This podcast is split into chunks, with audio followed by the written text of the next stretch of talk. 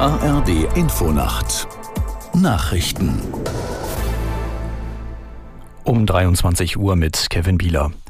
Die Parlamentswahl in den Niederlanden hat anscheinend ein politisches Erdbeben ausgelöst. Nach aktuellen Prognosen wird die Partei des Rechtspopulisten Gerd Wilders stärkste politische Kraft. Aus der Nachrichtenredaktion Marei Beermann. Die Wilders-Partei PVV kann mit etwa 35 Sitzen im neuen Parlament rechnen. Auf Platz zwei liegt danach das Bündnis von Sozialdemokraten und Grünen mit Franz Timmermans an der Spitze. Es dürfte auf 26 Sitze kommen.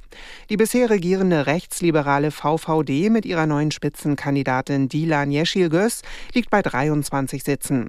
Die Regierungsbildung dürfte sehr schwierig werden. Wilders hat kurz nach Bekanntgabe der Prognosen bekräftigt, dass seine Partei jetzt in die Regierung will. Ob er aber Partner finden wird, die bereit sind, in eine Koalition mit Wilders zu gehen, ist unklar. Israels Ministerpräsident Netanyahu hat die Vereinbarung mit der Hamas über eine Feuerpause und die Freilassung von Geiseln verteidigt. Er bezeichnete das Zurückholen der Geiseln als ethische Pflicht. Der Austausch soll morgen erfolgen. Bis zu 100 der von der Hamas verschleppten Israelis könnten freikommen. Im Gegenzug sollen bis zu 300 Palästinenser aus israelischen Gefängnissen entlassen werden.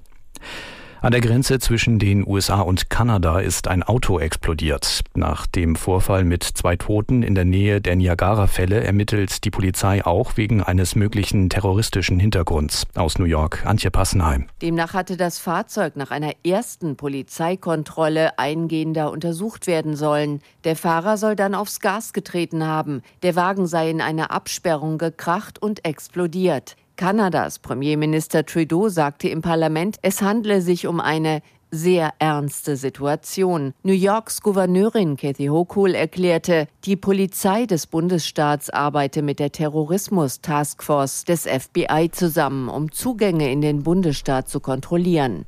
Deutschland und Italien haben bei den ersten Regierungskonsultationen seit 2016 eine engere Zusammenarbeit im Energiebereich vereinbart. Einzelheiten sind in einem sogenannten Aktionsplan festgehalten, der bei dem Treffen in Berlin unterzeichnet wurde.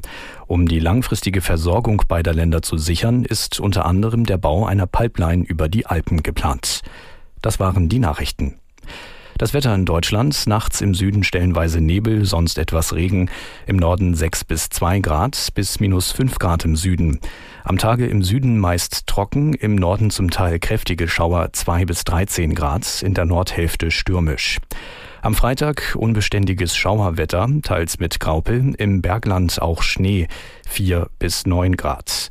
Am Sonnabend im Norden zeitweise heiter, sonst wiederholt Schauer, Temperaturen zwischen 1 bis 8 Grad. Die Zeit ist gleich 23.03 Uhr.